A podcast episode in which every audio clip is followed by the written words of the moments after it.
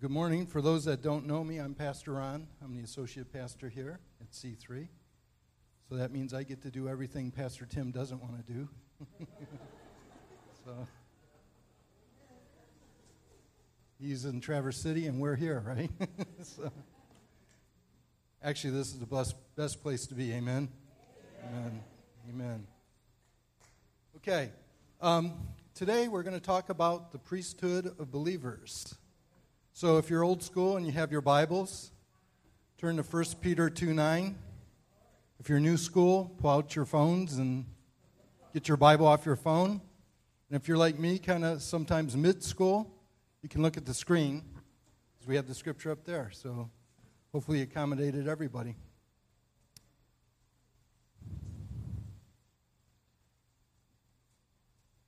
So 1 Peter chapter 2 verse 9 says, "But you are a chosen people, a royal priesthood, a holy nation, God's special possession, that you may declare the praises of him who called you out of darkness into his wonderful light."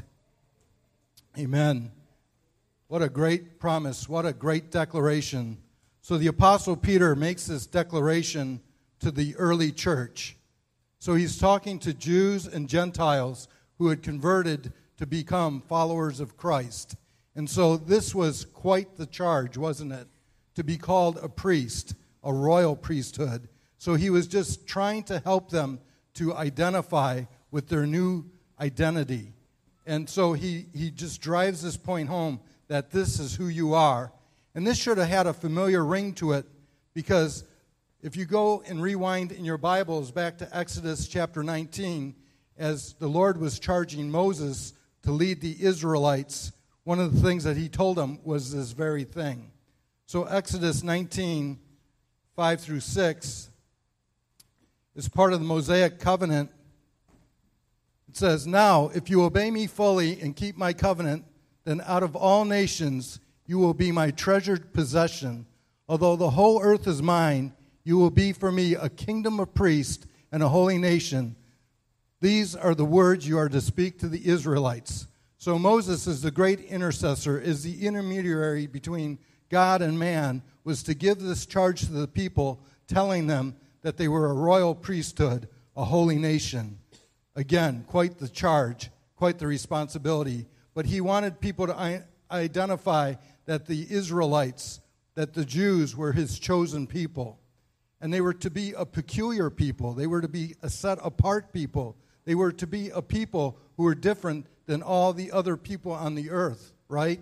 So that when people saw them, they would say, they have a God that they believe in, a God that they love, a God that they trust, a God that they know is a miracle working God. Their God is different than all the other gods. And as priest of, of Israel, as, as as each one was called into the priesthood, they were to represent that wherever they went, whatever they did. And so this charge should have been familiar to those who had a Jewish background, and to the Gentiles, it should have been very encouraging that this was God's original plan. Just look at a couple terms real quick. I want to just define priest. A priest is one who's authorized to perform sacred rites of a religion, especially as a mediator between uh, humans and God. So that's, that's most basic description of what a priest is. So a priest is authorized to do the sacraments of the church. And so in the Protestant church, our sacraments are communion, their baptism, and their Lord's Supper, right?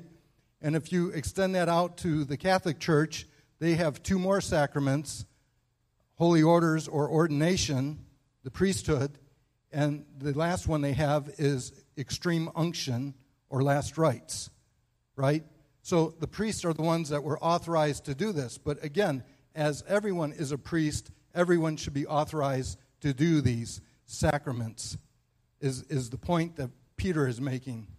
And so as we go on from there, to be that mediator, that intercessor, that go between between man and God, they are the ones that represent God to the people especially to the unbelievers.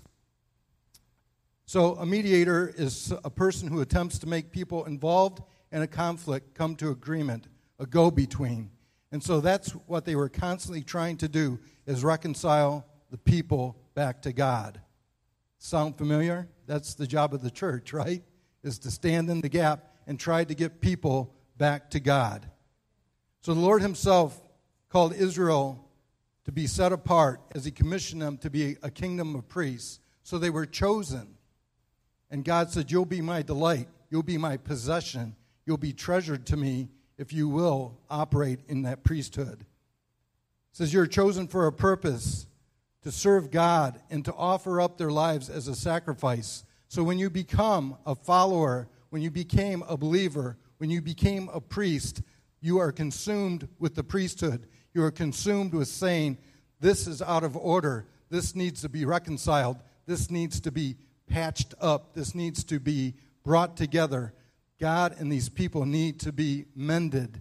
And so, as that intermediary, as that, that moderator, that was the job of the priest to constantly be looking for that. And so, again, the priesthood is such an important function. This expression was God's ultimate design to restore all things back to the original condition. Because if you consider Adam, the first man, wasn't that what he was called to be? He was a priest. So, as he was in the garden, that was his sanctuary, the place where he met with God, where he was in right relationship with God. And then when he lost that position, he had to come up with a solution to have a mediator, mediator between God and man. And that began the entire priesthood that we know today. Adam was the first priest. I love this line I read um, the other day. It says, The original and archetypical man was fashioned first and foremost to minister to the Lord. And so that was Adam's function, right? It was to be into the garden and to praise and worship and spend time and to be intimate with God. That's what he was all about. The priest is consumed with how's my relationship with God? Is it upward? Is it, is it in good standing? And so Adam had that responsibility. And if you look at some of the Hebrew translations, that it said when he was put in the garden to tend the garden, some of those uh, translators will say he was actually put in the garden to watch the garden, to steward the garden, to protect the garden. And that's the duty of the priest, right? To watch over the sanctuary and, and to have that responsibility. And so Adam, as that first priest, that was his responsibility. And when that became broken, there was a need for that conflict to be resolved. The entire nation was to minister to the Lord and give glory to him. But there was a set apart class, as we know, the Levites, who were to do it vocationally. So even though the entire nation was called to be priests, you might be thinking, well, what about the Levites? They were born into it, and that was their job, was to do it vocationally, as opposed to the entire nation, which was called to be priest. The priesthood served as a picture or a type of the coming ministry of Jesus Christ. It was a picture that said that no longer was a sacrifice needed because what Jesus accomplished on the cross. And we all know the story through scripture and through history. It said that when Jesus was crucified, that in the temple the curtain was rent, it was ripped from top to bottom, and it symbolized that no longer did, did men need a mediator between them and God because Jesus paid the ultimate price he, he did the final sacrifice. So that blood sacrifice was over once and for all because it was, it was completely finished. So why do we still need priests? We still need priests to offer up other kind of sacrifices. The sacrifice of praise, the sacrifice of prayer, the sacrifice of being in that relationship to model it to other people. I came across this definition of uh, the priesthood of believer and it says Protestants believe that through Christ they have been given direct access to God, just like a priest. Thus, the doctrine is called the priesthood of all believers. God is equally accessible to all the faithful, and every Christian has equal potential to minister for God. Wow. Each and every person, we are on equal footing, and each one of us is called to be a minister before God. I love that. First Peter speaks of two aspects. First of all, believers are privileged. It is a privilege, it is an honor to be a representative for God, isn't it? Many of us represent our companies, our schools, and a lot of times we have pride in that, right? I'm with so and so, I'm with such and such. But how about the calling card of I'm on a mission from God? I'm a representative of God. I'm an ambassador of God. Well, what gives you that right? He chose me. He chose me, right? Game over. No more argument. You can't top that, can you? I'm a chosen one. That's amazing. And so we need to begin to walk in that and understand the aspect of the calling that each and every one of us has. The second aspect is that we're chosen for a purpose to offer up spiritual sacrifices, to proclaim the praises of Him who called us out of darkness and into the marvelous light. Thus, by both life and by word, our purpose is to serve God from our hearts by offering our lives as living sacrifices. I love that. One day, the book of Revelation says, even at the end of the age, we will be operating as priests and kings. That's amazing. And because of what Jesus did for us, we are holy positionally. Our position before God is holy. And many of you know Peter said, Be holy, for I am holy. He was quoting God. So each and every one of us is to act and live holy so that we can be faithful uh, demonstrations of God. Believers are called priests because salvation isn't just fire insurance, right? So many times we think, I got my ticket punched and I'm just waiting for the sweet by and by and I'm out of here. But we're not called to sit on our hands. You know, it's great we have that promise. It's great that we have that to look forward to. But in the meantime, what are you doing with your life? What are you doing with your priesthood? What are you doing that is advancing the kingdom of God? You know, we need to be mindful of that all the time. Not just, I'm safe, I got that covered, but what am I doing? Are we zealous for the king? Are we living in the way that he would want us to live? Are we extending His grace and His sacrifice to others? Are we making it clear to them that they have the same opportunity, they have the same chance that we have? And so we need to be about the Master's business. I love this quote. I've said it before. To be human is to be a priest. Say that again. To be human is to be a priest. Just get that into your spirit because if you get that into your spirit, each and every day you wake up, I'm a human, so therefore I'm a priest. And so as we become those priests, as we become those representatives, we begin to understand our duty, our responsibility, our calling, and what is it that we're supposed to be about each and every day. And that becomes your prayer. Lord, show me the opportunities. Lord, show me where you want me to be used today. And all of a sudden, your life takes on a whole new meaning, doesn't it? all of a sudden everything becomes exciting because now you understand that you have a mission before God. Adam was the original priest. That was God's original plan. And then the Israelites were called to be priests. Then the early church was called to be priests. And we know at the end of the age that we'll all be priests. So why do we think this little sliver of dispensation that we happen to live in, it doesn't apply to us? We're responsible for this, aren't we? We're responsible to act and live as priests. And what does that do? It ups your game, doesn't it? It makes you consider your ways. Makes you consider the things that you're doing with your life. And it makes you reevaluate everything. Because if you start thinking in the mindset of how should I live then as a priest, it changes everything. It changes your priorities, it changes your view on life and what you're called to do. I want to look at the priestly consecration because I think it's helpful to understand the consecration process that priests went through. The first thing that they had to do is that they were cleansed, they were washed. Every time they entered into the temple, every time they entered into the sanctuary, they were sure to wash themselves. I was brought up Catholic, so as a little boy, as you entered the sanctuary, you would have to dip your hands in the holy water and you had to perform the sign of the cross. And to a lot of people, that seems frivolous. And as a Catholic, I didn't understand anything that I was doing because to me it was all tradition and it meant nothing. But after I got saved and I started reading my Bible, I'm thinking, wow, that represents something. That's really important. That's amazing that they do that. And I remember at my mother's funeral, the priest and I were setting up the service, and every time he entered in that sanctuary, we were running in and out, in and out, probably 10 times. And every time he was sure to stop and dip his hands and cleanse himself. And I thought, at first, why does he do that every time? But it's in reverence. It's, Lord, I want to be clean before you.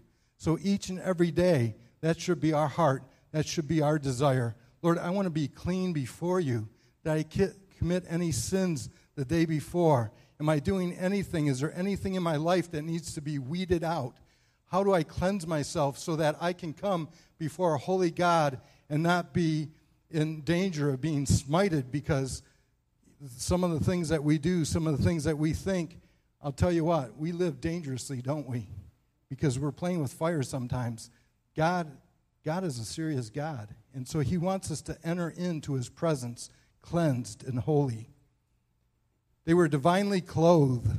If you look at the priestly garments, I believe there's up to 13 different garments that they wore on their bodies at all times and they represented different things. And I won't take the time to go through all 13 articles of clothing, but their robes meant something, right? Their head coverings meant something, their undergarments meant something. So each piece of clothing was significant. Each piece of clothing set them apart from everybody else. And again, I remember as a boy when you would go into a store or a restaurant and you would see a priest, all of a sudden it changed everything, didn't it? Because just their outfit, just their clothes, would change the atmosphere. And if you went to a wedding, right, everybody waited for the priest to shove off from the reception so that the party could begin, right? But what was happening there? The priest was controlling the atmosphere just through his garment, right? Because that's what set him apart. People could see, hey, there's a man of God in our presence. So our dress, how we dress, how we represent him is very important, isn't it? So it can actually change the atmosphere. And, and I just love that when people see that, they say, it's a reminder to check up. Next, they were anointed. Their heads were actually anointed with oil.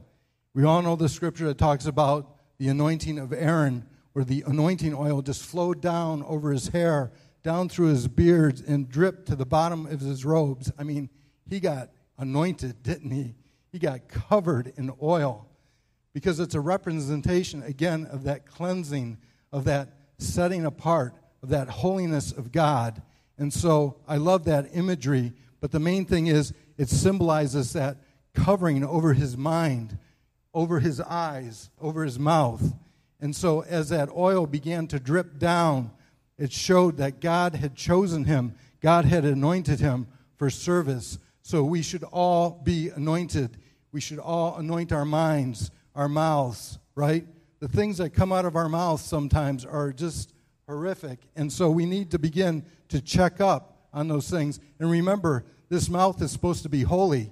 You know, James says salt water and fresh water shouldn't come from the same stream because we're double minded. And so we need to clean that up. And that's what that cleansing of the oil does.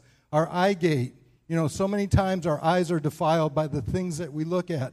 I love one of the Psalms says, I'll put nothing evil before my eyes because the psalmist did not want to be tripped up by anything that would cause him to be lustful.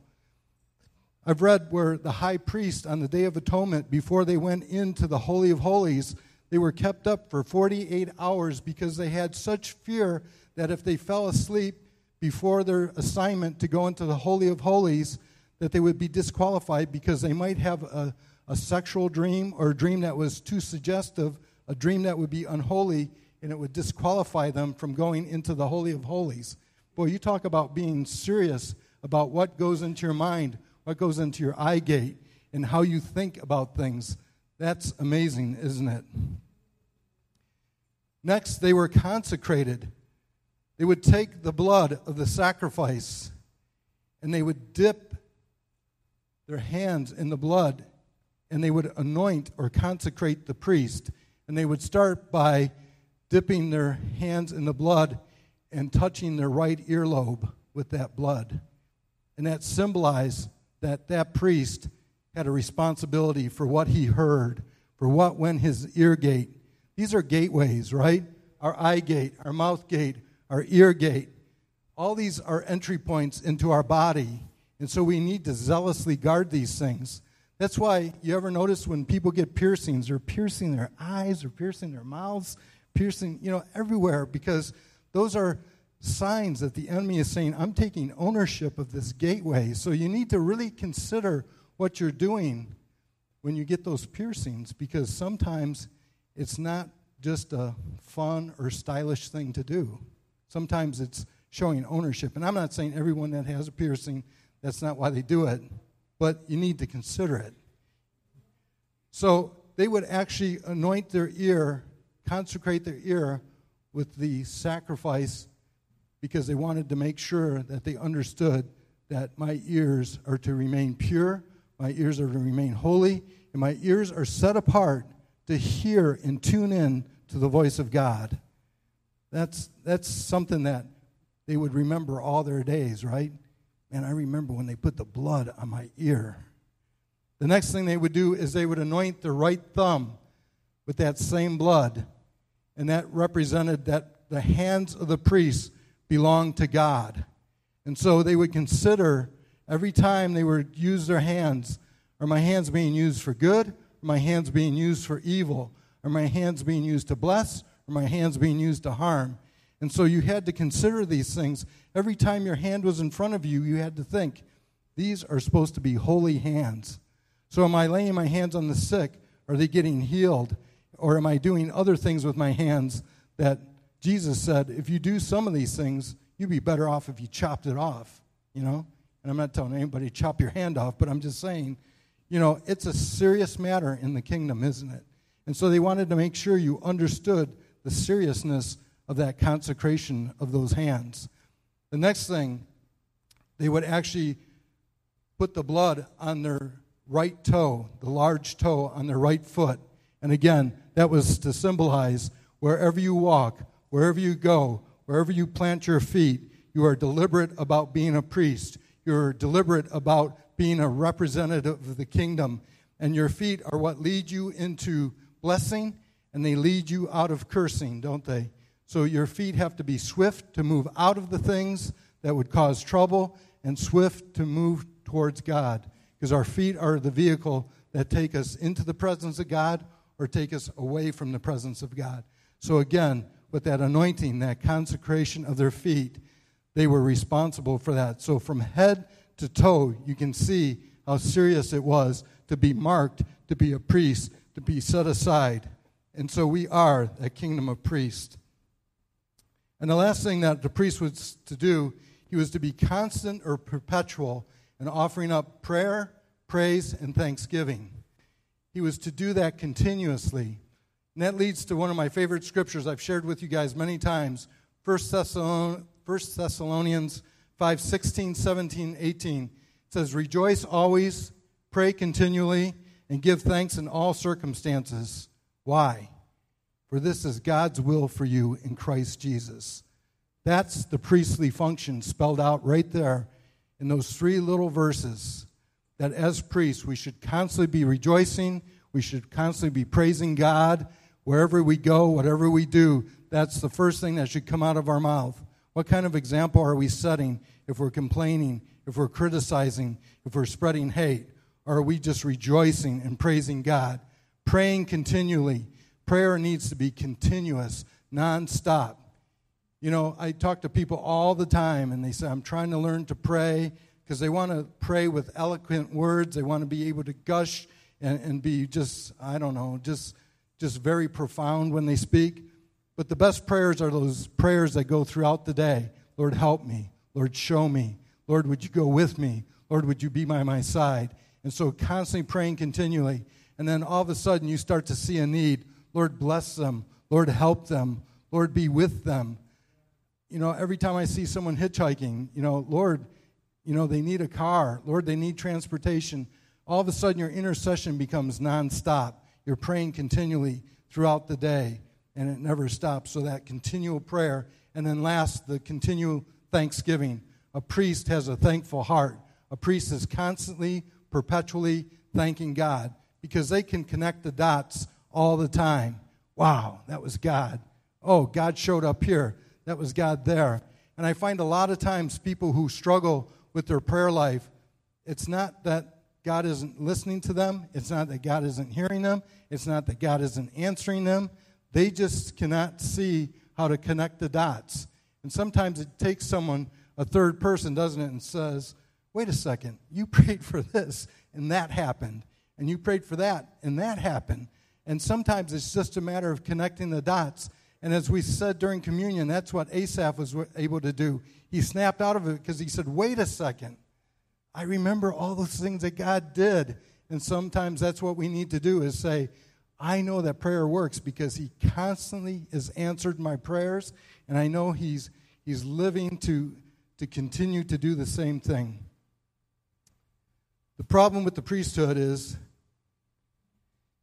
instead of putting God first, we've learned to put ourselves first, right? It says here, our culture is primarily narcissistic. I know that's a really strong word, but I think most of us can agree we're really getting worse at this, aren't we, instead of better. We're constantly doing the selfie thing, right? We're self centered and not God centered. Everything is about us.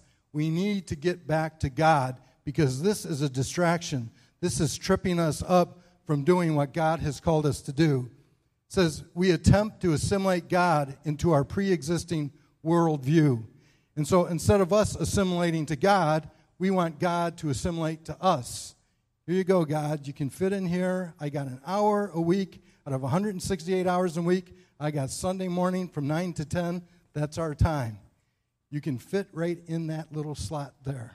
And that would be great, right? Because I got to be fishing by 11, or I got to be at the restaurant before the church people get there or whatever, right? But God is not to fit around our schedule, we're to fit around His schedule.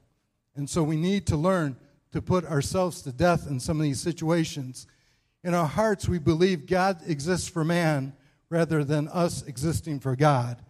And so that's given birth to this attitude, especially in the more affluent communities. I got all this in Jesus too, right?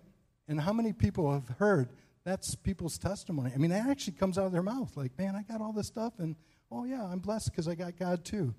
No, it doesn't work that way, does it? And the last point, he says, our self fulfillment remains the final goal rather than the glory of God, and, and Christ be, simply becomes the means to achieve the goal. Excuse me, let me reread that again. It didn't quite flow. Yeah, so our self fulfillment remains the final goal rather than the glory of God, and Christ simply becomes the means to achieve the goal. And so we think God and Christ is this like genie in the bottle, right?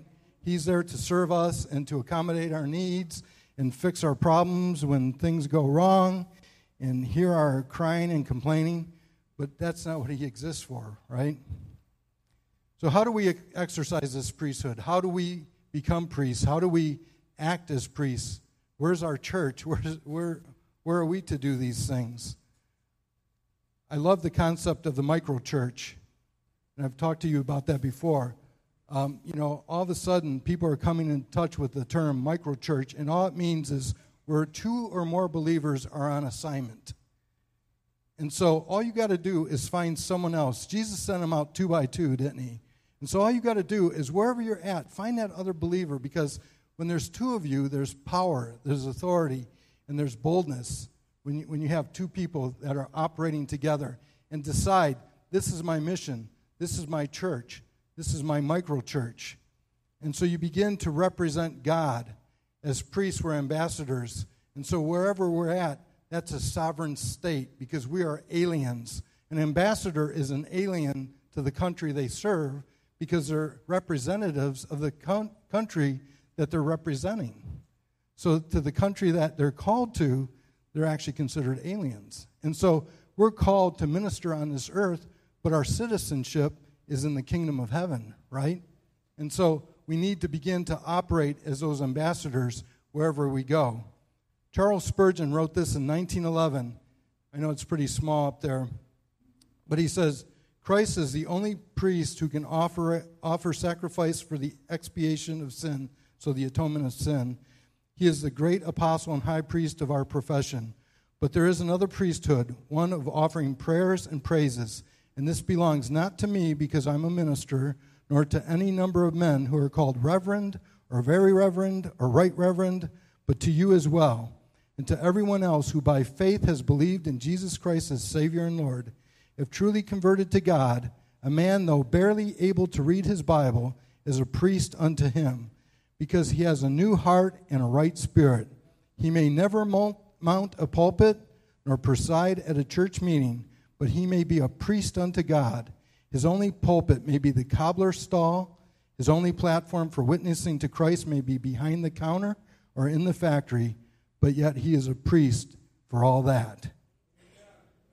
That is awesome, isn't it?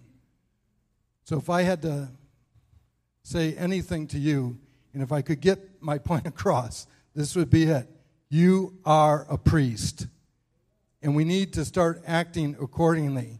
And so you have to ask the Lord, where's my sanctuary? Where's my congregation? Where's my mission field? And it's all around you. It's every place you're called to be. Some of you are priests in the business world.